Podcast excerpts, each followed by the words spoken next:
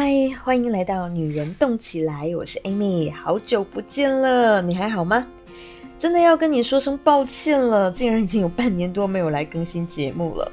不过呢，请放心，我还健在。只是这半年多，我是真的太忙太忙了，忙到甚至连睡觉都成为了奢侈品。那很多人都有劝我说，不要熬夜啊，Amy。嗯，其实大家可能误会了，我是没有在熬夜啦，我 我只是在熬通宵。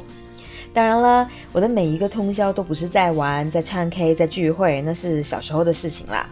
我的每一个通宵呢，其实都是在学习、在工作。所以这半年多的时间里面，我有很多的收获，很开心。更加是因为我有很扎实的学会了很多新的技能。这种跟时间在赛跑，又可以加长生命时长的感觉，真的是很奇妙。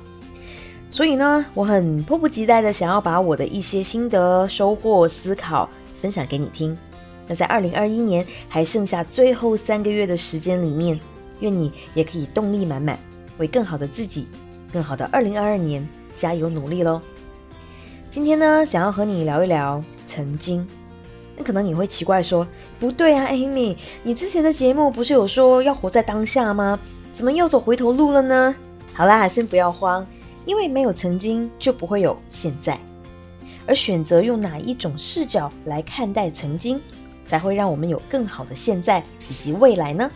这就是需要你来为自己做出选择的时候了。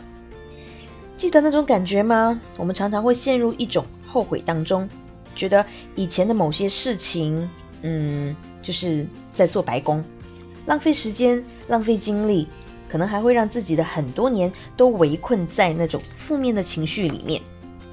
那为什么会忽然有这样的嗯感觉呢？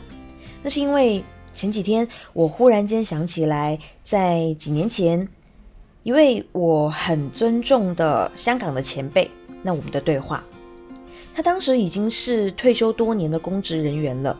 那分享说，小的时候因为家境不好，就只能念公立小学。所以呢，就要学习国语。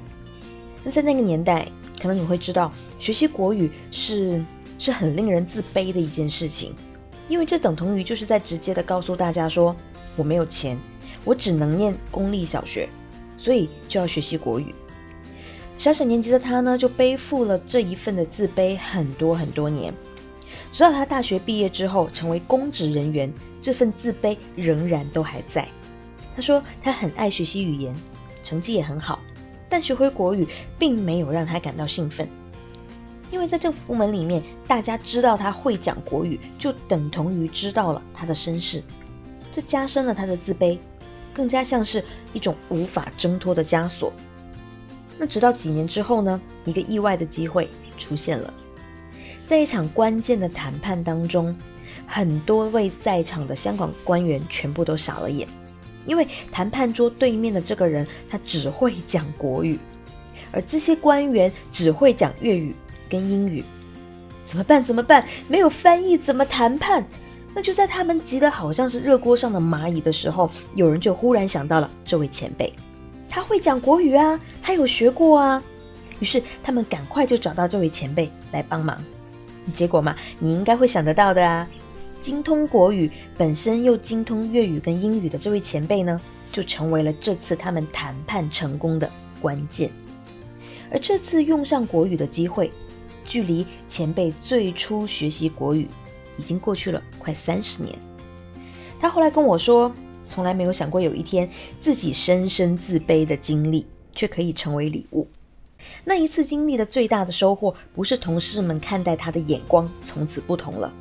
而是他战胜了自己的内心，他从此不再低头看自己了。他开始盘点自己曾经走过的路，开始感谢那些负面的经历。他终于开始相信人生没有一条路是白走的。他的经历鼓舞了我很多年，因为我们常常习惯在负面的经历里面去否定这个经历的价值。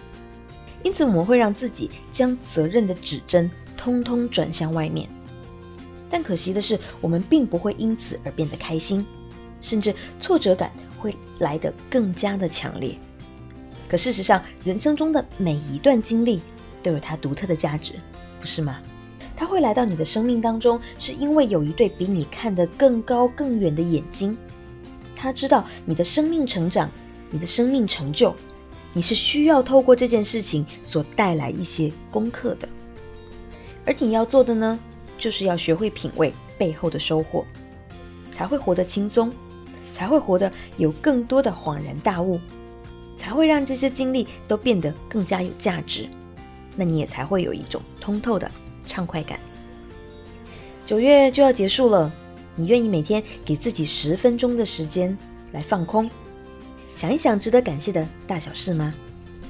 因为你的收获可能是远超出十倍的快乐哦。然后，请带着这份快乐迎接全新出发的十月吧。那就祝福你的每一天平安喜乐，可以真实幸福的做自己。女人动起来，我们空中见。